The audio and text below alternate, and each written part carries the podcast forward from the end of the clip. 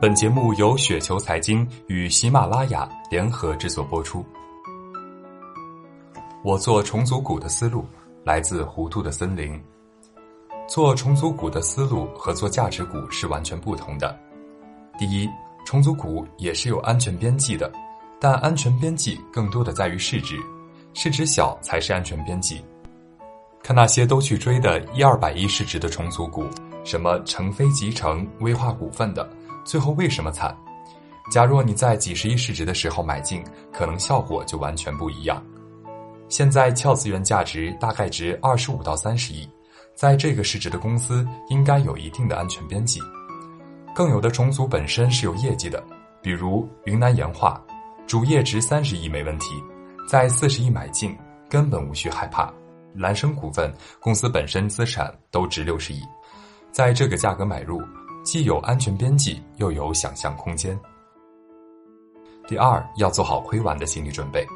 重组股大多业绩不好，像 ST 之类，如果重组失败，腰斩退市都有可能。既然你选择了，就要做最坏的打算。因此，分散持股，少量参与很有必要。重仓押宝的话，就和赌博无异。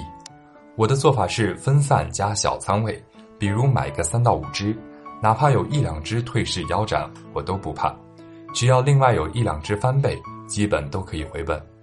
当然，买市值二十到五十亿，精挑细选后的股票，退市的可能性不大，反而重组成功，涨幅会经常超过一倍的。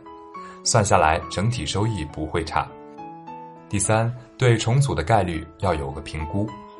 国企优先，控股股东要强大，控股股东有潜在的注入资产的动力，控股股东要有资产注入，最好旗下本身就只有一家上市公司。